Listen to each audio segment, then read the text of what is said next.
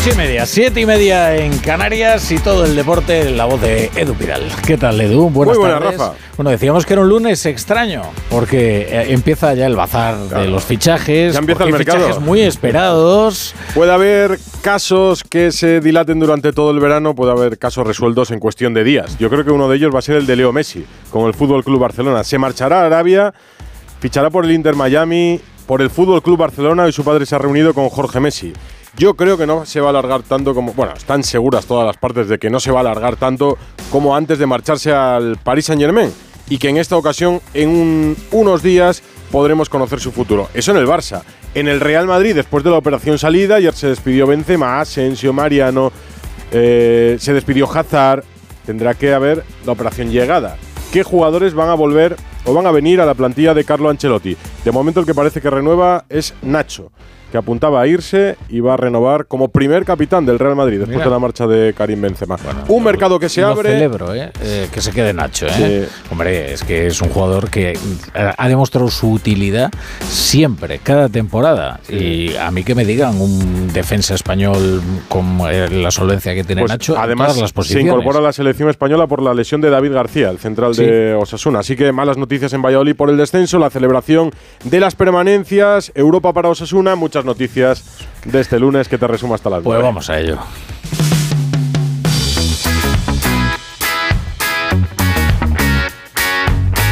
La brújula de Radio Estadio. Edu Pidal.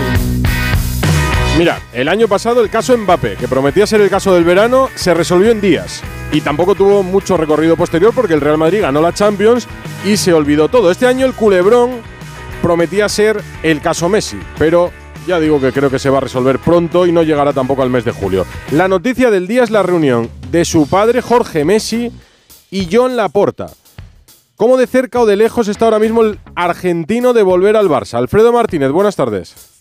Hola, muy buenas tardes. Eh, Edu, la verdad es que ha sido una sorpresa monumental la presencia de Jorge Messi en el domicilio de Joan Laporta. Lo cierto es que el despacho profesional que tiene Jorge Messi en Barcelona está muy cerca del domicilio de Joan Laporta. Todos están muy cerca del, del Camp Nou. Y la noticia la avanzaba en un vídeo grabando y captando la entrada en el mismo domicilio Tony Juan Martí, un periodista de Barcelona que además veíamos cómo Laporta tenía que bajar hasta la recepción para decirle a Jorge Messi dónde era, mm. lo cual da a entrever que no había mucho conocimiento del domicilio del presidente del eh, padre y representante de Leo Messi. Han estado 30 minutos. Vamos a escuchar primero lo que dice, porque vale, sí, eh, Leo quiere jugar, le encantaría volver al Fútbol Club Barcelona. Entre líneas escuchamos algunas de las frases de su deseo, de su voluntad y de que todo está abierto ti mismo, la familia Messi, con que vuelva Leo al Barça. Me encantaría. ¿Te encantaría? ¿Y de qué depende entonces? Hemos hablado el otro día, pero nada, nada. A Messi le gustaría venir por eso.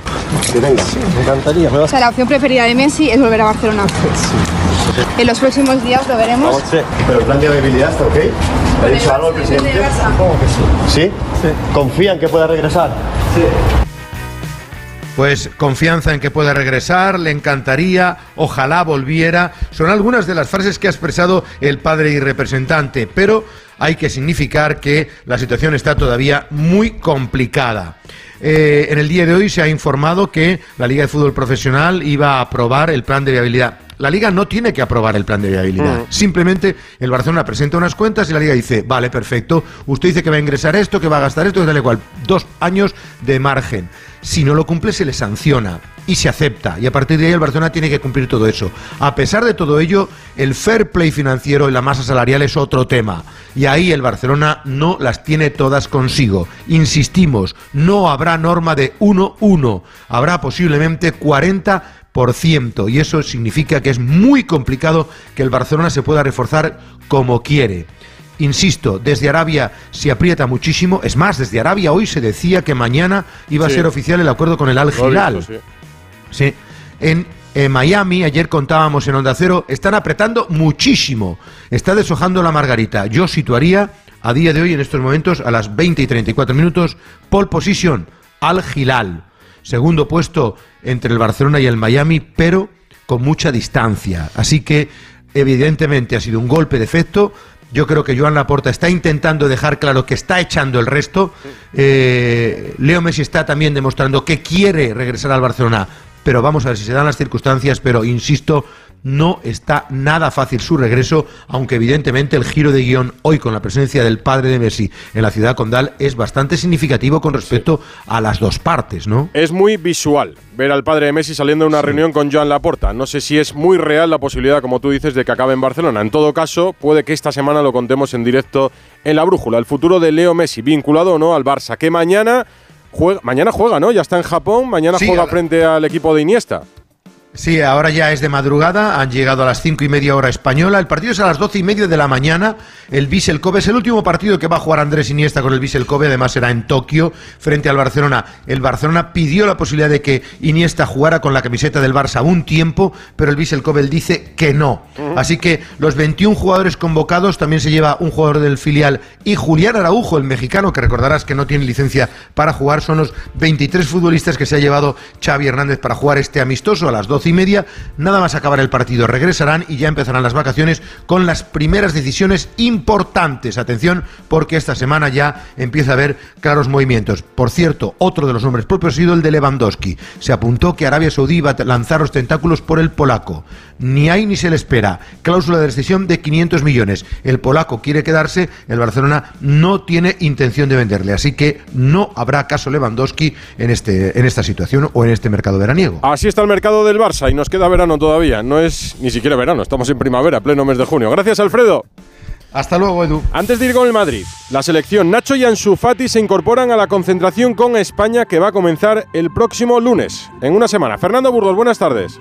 Hola, ¿qué tal? Buenas tardes, Edu. Esta mañana supimos de la lesión de David García, el zaguero de Osasuna, 29 años, segunda convocatoria con la absoluta segunda convocatoria con De La Fuente, iba a competir con Lenormand y con Laporte pero esas molestias físicas este fin de semana le dejan fuera y entra en su lugar Nacho Fernández, 33 años, ya estuvo en la convocatoria de marzo, jugó el primer partido los 90 minutos junto a Laporte frente a Noruega en Málaga y luego se quedó inédito tres días después en el Handen de Glasgow en esa dolorosa derrota frente a Escocia por 2-0. Y por la tarde, a eso de las 6, Ansu Fati ya estaba en Tokio, se ha caído Nico Williams también con problemas físicos. El joven extremo del Athletic Club de Bilbao. Y ha creído oportuno Luis de la Fuente llamar a Ansu Fati, que no estuvo en la convocatoria de marzo, no le convocó, su último partido fue en el pasado Mundial contra Marruecos, a las órdenes de Luis Enrique, pues Ansu Fati, con la misma edad que Nicole Williams, va a sustituir al futbolista bilbaíno y había otra duda, que era Zubimendi, que se retiró del partido de la Real Sociedad frente al Sevilla con problemas musculares, pero no parece que ello le vaya a impedir estar el próximo viernes en ese inicio de la concentración a la una de la tarde en la residencia de la ciudad del fútbol. Por tanto, de la convocatoria inicial hace tres días se caen David García y Nico Williams, entran Nacho, luego te cuento lo de Nacho, y Ansu Fati. En el Real Madrid, por cierto, se despidieron ayer Benzema y Asensio, además de Mariano y Hazard. Mañana va a haber un acto con Benzema sin medios ni aficionados. Eh, Carvajal, ¿no? Acaba de hablar Carvajal en un acto de la Fundación Clínica Menorca, un torneo benéfico de pádel, hablando de futuro, de futuribles en el Real Madrid. Bueno, pues es una pena, ¿no? Despedimos a jugadores que han marcado una, una, época, grandes amigos, grandes compañeros y bueno, desearles la mayor de las, de las suertes, seguro que les va a ir muy muy bien. Y bueno, pues nosotros a, reforzar la plantilla de aquí a la temporada que viene y como dijo el mister ayer, a, crear un, un, conjunto muy competitivo que luche por todo. No suelo hablar de jugadores que no están en, en mi equipo, eh, todos conocemos a Harry Kane, capitán de, de Inglaterra, un grandísimo delantero. Y ya te digo, no, los jugadores que vengan seguro que van a venir ayudarnos muchísimo y lo harán súper bien. Pues bueno, ya lo confirmó el mister, un gran lateral, un chico joven, ¿no? Eh, intentaré bueno, ayudarle lo, máximo que pueda, ya que... Bueno, habla de Fran García, habla de Harry Kane, es que hay muchos nombres. Fernando, en el Real Madrid me decías que con Nacho hay novedades. Sí, porque parece más cerca que nunca, falta de la oficialidad de la noticia de que Nacho esté una temporada más en el Real Madrid. Y con la salida de Benzema si Nacho finalmente renueva, que todo indica que sí, te voy a dar un 1% solo de que no, mm. o sea, hay un 99% de posibilidades. Nacho sería la temporada 23-24 el primer capitán del Real Madrid. Un futbolista que debutara con Mourinho hace muchísimo tiempo, el 23 de abril del 2011, hace 12 años ya, que ha jugado 318 partidos con la camiseta madridista, estaba pie y medio fuera. ¿eh? Eh, la conversación con Ancelotti no le convencía, tenía ofertas de la MLS, de la Liga Estadounidense, tenía una oferta buenísima, tres años del Inter de Milán, finalista de la Champions. Al final yo creo que han prevalecido cosas como qué, como el entorno donde está la camiseta blanca, quiere ser un One Club Man, no hay muchos en el Real Madrid, los cuento con los dedos de una mano y no llego a cinco, solo hay cuatro. Nacho podría ser el, quinto, estoy hablando de, memoria, pero eh, Zárraga, Chendo, Manolo Sanchís, bueno, hay unos cuantos, pero Nacho podría ser el más contemporáneo de, de, todos ellos y evidentemente sería una buena noticia para Carlo Ancelotti y para el Real Madrid y vamos a ver también, porque también está cerca de renovar, es Dani Ceballos. Se tendría que decidir y hacer oficial esta misma semana, como también algunas llegadas en el caso de eh, Fran García. Pero la actualidad del Real Madrid no para. Hoy ha salido el nombre de Alfonso Davis. Si viene Davis que le quedan dos años de contrato y no está a gusto en Múnich, evidentemente el Madrid vendería por una buena cantidad a Ferland Mendy, sería prácticamente lo comido por lo servido y el Madrid ganaría con Davis en lugar de Ferland Mendy. Está claro que el Madrid tiene que hacer fichajes, tiene que mover a futbolistas porque la plantilla va a ser, como dijo Ancelotti en la penúltima rueda de prensa, muy diferente, con muchos cambios, pero igual de competitiva. Ah, por cierto, en clave selección, hoy eh, se ha hecho oficial amistoso de la ah, selección española y de Brasil. Sí, hace 10 eh, años que no jugamos con Brasil, hace 24 que no jugamos con Brasil en un amistoso en la ventana de marzo, ojalá, porque si España va a la repesca para ir a la próxima Eurocopa, jugaría en esa ventana de marzo y se tendría que ir a otro a otra fecha, evidentemente, después de la Eurocopa de Alemania del, próximo año. Em, es evidentemente un amistoso que debería producirse después de las negociaciones que ha habido entre la Federación, la Confederación Brasileña de Fútbol, la española con Luis Rubiales, Hernaldo Rodríguez, también ha habido eh, bueno, pues ha estado Orlando Leite, el embajador de Brasil en España, eh, hablando con Luis Rubiales en la sede de la federación y esto es un amistoso estupendo eh, para esta lucha que todos tenemos contra el racismo, contra la intolerancia y, el lema es, a mí me gusta, ¿eh? una misma piel. No distinguimos colores, es una misma piel. Es necesario, es una buena iniciativa. España-Brasil, marzo de 2024, amistoso de nuestra selección. Esta semana en clave Real Madrid, que habrá noticias. Gracias, Fernando. Hasta luego, Edu. La jornada de liga ayer, la última, la 38, se resolvió con el descenso del Valladolid. Incapaz de superar al Getafe, incapaz de disparar a puerta, incapaz de crear peligro en un partido en el que dependía de sí mismo para salvarse. ¿Cómo lo ha vivido la ciudad? Este lunes, Valladolid, Héctor Rodríguez. Hola Edu, muy buenas tardes. Pues el día después del descenso del Real Valladolid a Segunda División ha estado marcado lógicamente por la tristeza y decepción de los aficionados y también por la comparecencia de Ronaldo ante los medios de comunicación, que ha pedido perdón a esos mismos aficionados por el desastroso rendimiento del equipo, que ha confirmado en el cargo como primer entrenador para la próxima temporada en la categoría de plata a Pablo Pezzolano y también a Fran Sánchez como director deportivo y que además ha anunciado que no tiene intención de vender el club, insiste, hasta que no cumpla sus objetivos. Si he pensado en la venta, pues eh, no. Mm, eh, obviamente el mercado de venta de clubes está bastante caliente, pero no me iré de Valladolid hasta que no, no deje ese legado que quiero dejar. Además, eh, Ronaldo ha cargado también contra el equipo saliente de gobierno en el Ayuntamiento de Valladolid al entender que desde el consistorio no se había colaborado para sacar adelante el proyecto de la ciudad deportiva. Consecuencias de la jornada, punto final de la temporada. Sobresalientes, notables, aprobados y suspensos de esta liga que acaba de terminar. Edu García, director de Radio Estadio. Muy buenas. Edu, buenas tardes. En la EBAU de nuestra liga no hay aprobados masivos porque hemos vivido épocas mejores y hay que reconocerlo. Eso sí, los sobresalientes se los queremos otorgar a los aficionados ya que las asistencias asistencias acumuladas sí son dignas de las más altas calificaciones. Récord, casi 15 millones y medio. El apoyo y la bufanda no fallan. En la casilla de los notables ponemos al Barça y su regularidad. A Osasuna, Girona y Rayo por su vistosidad y su evolución sin hacerle mucho caso a lo del presupuesto. Mención especial para los entrenadores en despegue, Iraola, Mitchell, Xavi. Bien la Real con su Champions y su proyecto de alternar talento externo y cantera, aunque creo que les falta un grado más de autoexigencia. El Madrid tiene su aprobado, raspado, por ser segundo, solo al hacer la media con la Champions quizá se le puede subir un poco la nota. Y en la categoría de suspensos es ahí donde tenemos un montón para elegir. A todos los que están abajo, que han hecho méritos para perder categoría, sin excepción. A los árbitros y al VAR, que han ido liando y empeorando las reglas y la confianza en el sistema. A las guerras institucionales, dirigentes muy miopes. A las jornadas caprichosas. A los horarios descabalgados. A las transmisiones con autocensura. Y me paro, que te dejo sin programa. no, para la crítica hay tiempo en este programa siempre, Edu. Fíjate, me pareció precioso el homenaje que recibió el árbitro Mateo Laoz en el Mallorca Rayo Vallecano. Eh, nunca se había visto una despedida así a un árbitro. Seguramente al mejor árbitro que hemos tenido nunca. Casi 300 partidos en primera, medio centenar en la Champions, incluida una final. Dos mundiales, la Eurocopa, unos juegos. Bueno, es el árbitro más valorado a nivel internacional y ninguneado por el actual presidente de los árbitros. No tuvo ni el detalle de darle la final de Copa de este año ni un clásico, como el Real Madrid Atleti, yo que sé, para despedirse. Retira contra su voluntad a Mateu Laoz, a pesar de que sigue teniendo más nivel que muchos de los que tiene en primera. Él sabrá por qué y si lo tiene bien, algún día explicará las razones. La brújula de Radio Estadio. Edu Pidal.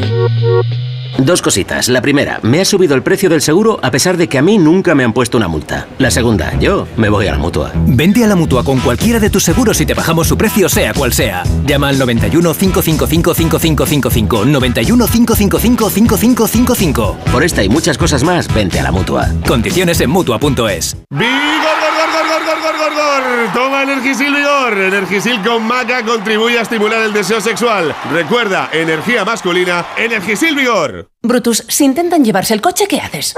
Que ya no hace falta mamá, que ahora hay cosas más modernas. Ahora el guardián es Movistar Prosegur Alarmas. Una alarma que cuida tu casa y que ahora incluye un servicio que protege tu coche. Contrata la alarma en la que cada vez confían más familias por solo 34,90 euros al mes durante todo el año con tres meses gratis de Movistar Car Protect. Llama al 900 222 225. Ahora necesitas progresar en tu carrera.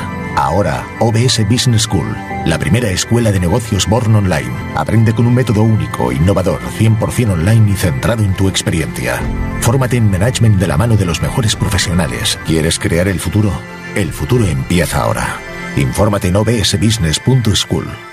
Dime lo que compras y te diré que dejas. Dime lo que ahorras y te diré tus sueños. Que después de todo, el progreso es eso. Que el que venga atrás tenga un poco más en lugar de menos. En Bankinter creamos la primera tarifa plana bancaria de este país con nuestros planes para empresas y pymes. Y te ayudamos a acceder a los fondos europeos anticipándote además el dinero que necesites. Infórmate en bankinter.com. Es que si pasa algo, tardamos dos horas en llegar hasta aquí. Tranquilo, porque nosotros respondemos en menos de 20 segundos. ¿Ves? Con las cámaras y sensores ya está todo protegido. Así, si alguien intenta entrar a robar o a ocupar tu casa, nos enteramos antes y facilitamos las imágenes a la policía para que puedan actuar cuanto antes. Este verano protege tu hogar frente a robos y ocupaciones con la alarma de Securitas Direct. Llama ahora al 900-272-272.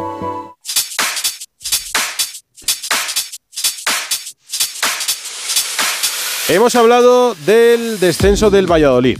El que dependía de sí mismo para salvarse era el Getafe, que jugaba en el José Zorrilla con el Valladolid. Al más puro estilo Bordalás, sin ruborizarse, hizo el partido que le convenía, bloqueó al Valladolid, cerradito atrás, logró el punto necesario para salvarse.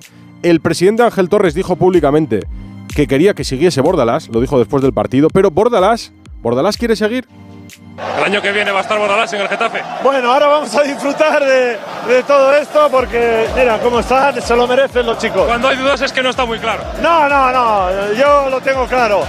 Dije que venía a ayudarles y a partir de, de aquí no, no sabemos lo que va a pasar.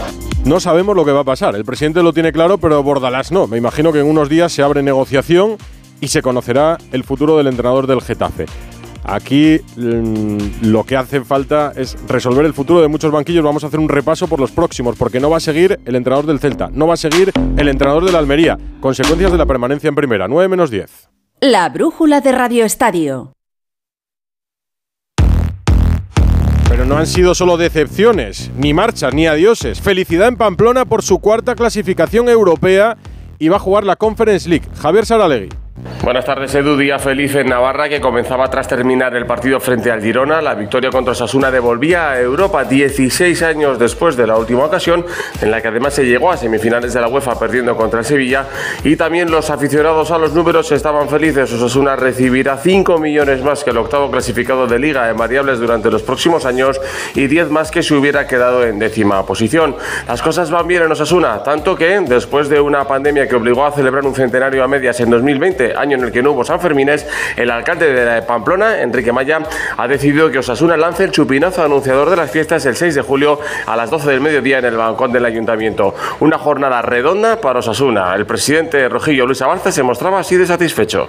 Estuvimos nominados en el año del centenario y no pudo ser por diversas circunstancias, pues ahora que lo podamos lanzar, pues siempre es una, una gran satisfacción e indudablemente un honor para todos. Ya se tratará, pero evidentemente parece lógico que el presidente pueda ser un lanzador. Salvado el Almería.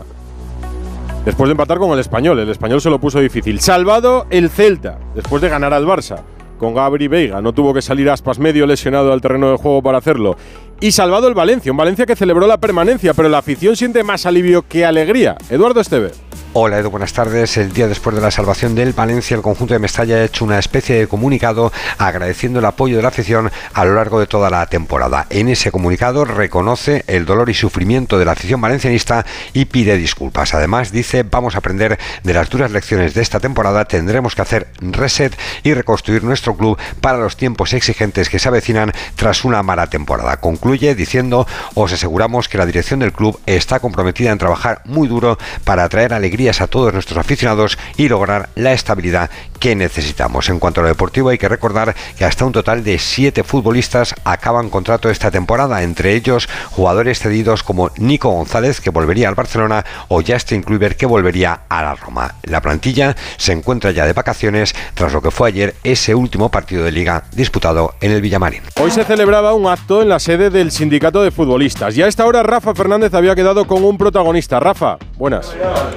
Hola Edu, ¿qué tal? Pues mira, me encuentro en la Asociación de Futbolistas Españoles, en AFE, y tengo aquí al presidente de AFE, David Zaganzo. Hola David, ¿cómo estás? ¿Qué tal? Buenas tardes. Bueno, unas jornadas importantes porque ha venido un futbolista que este año pues ha sufrido un caso para él único, porque era la primera vez que le expulsaban y además le cayeron cuatro partidos. Sergio Canales, que lleva una trayectoria impoluta en, en su, digamos, carnet futbolístico y sin embargo le ha pasado algo que a vosotros os han hecho saltar las alarmas. Sí, por supuesto. Hemos tenido la suerte de poder contar con, con Sergio.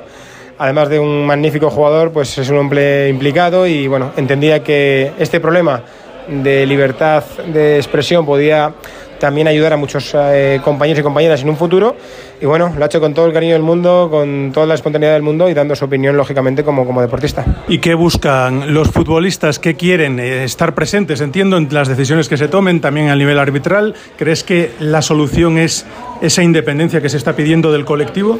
Bueno, el tema arbitral creo que en otros países está funcionando. Entendemos que también eh, el comité de, de, apelación, el que, el que realmente pone estas, estas normas y las aplica, creo que, que se, podría, se podría modificar. Nosotros hemos dado esta, este evento para ponerlo en la sociedad y para que entiendan también nuestra manera de pensar.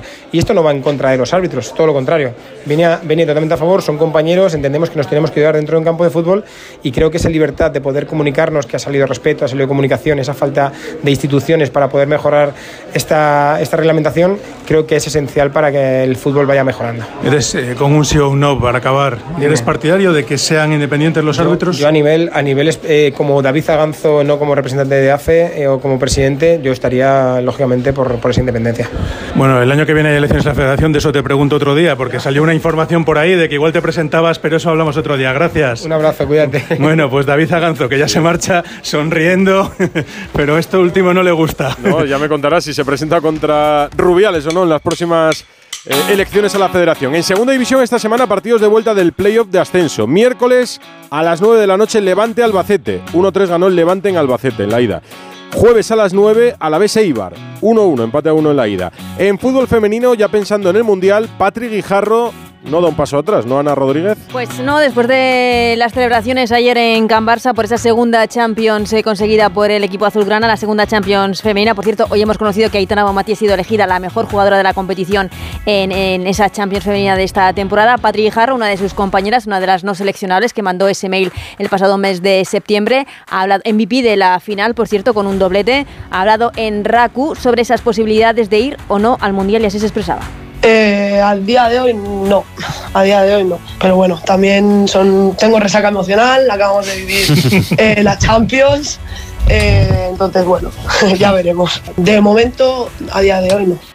No es tan contundente como escuchábamos el otro día a Mapi León, pero a día de hoy, me, como decíamos, Patri Jarro, la MVP de la final de la Champions, también elegida en el 11 de esta competición, no estará en el Mundial. A día de hoy. Sanciones propuestas por los episodios racistas recientes. Gonzalo Palafox. Hola Edu, ¿qué tal? Muy buenas. Pues sí, Antiviolencia ha propuesto multas de 60.000 euros a los autores del muñeco colgado de Vinicius. Los cuatro identificados van a tener también prohibido el acceso a los estadios durante dos años. La comisión también ha propuesto multas de 5.000 euros y prohibición de acceso a los recintos deportivos durante un año a los tres individuos que fueron identificados como autores de la realización de gestos de tipo racista dirigidos contra Vinicius en el Valencia Real Madrid. La comisión además ha decidido aumentar la sanción de los 4.000 euros previstos hasta los 5.000 más cosas. Además de la baja de Nico, su hermano Iñaki no va a acudir a la cita con gana por una lesión en su rodilla derecha. Tras tres temporadas, el central Víctor Ruiz deja de pertenecer al Betis y un apunte más allá del fútbol, triunfo la segunda etapa de la Dauphiné Libéré para la Philippe Laporte, sigue como líder de la general. Estaba leyendo, eh, mientras te escuchaba, el último comunicado de la federación con algunas propuestas arbitrales, ¿no? Sí, con varios cambios para mejorar la materia arbitral.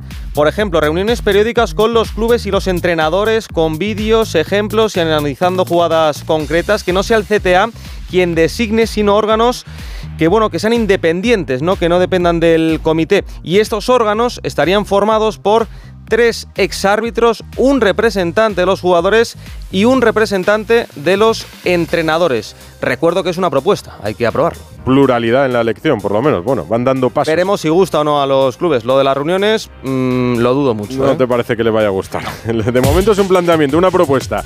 En baloncesto, semifinales del ACB. Mañana Real Madrid-Juventud, el primero de la serie. El miércoles Barça-Unicaja. Y las finales de la NBA, empate a uno entre Denver y Miami. En tenis, Roland Garros, malas noticias porque Sara Sorribes ha caído en tres sets en octavos de final en la tierra batida de París. Rafa Plaza, hola.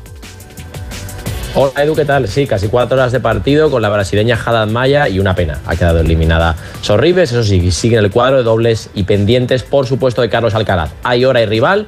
Estefano Chichipas, mañana 8 y cuarto, hora española de la tarde, para buscar el pase a semis. Mira que bien nos viene. En directo el primer set aquí en la brújula contigo. Rafa, hasta mañana.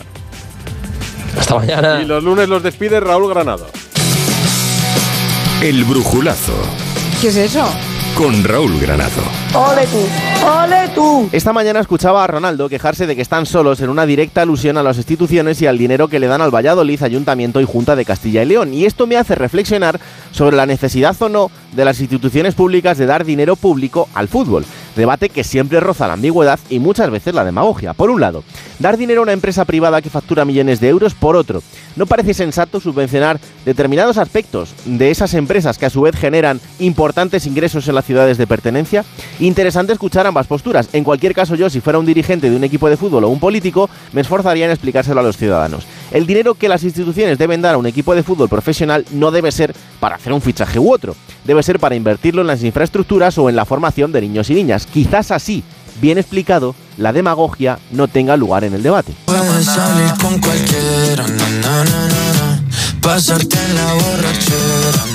Pues está bien explicado, que Sí. cada uno se autofinancie. También el Valladolid, que este año ha fracasado con Ronaldo. Menudo palo le ha dado Ronaldo a Oscar Puente. Le ha dado bien, sí, sí.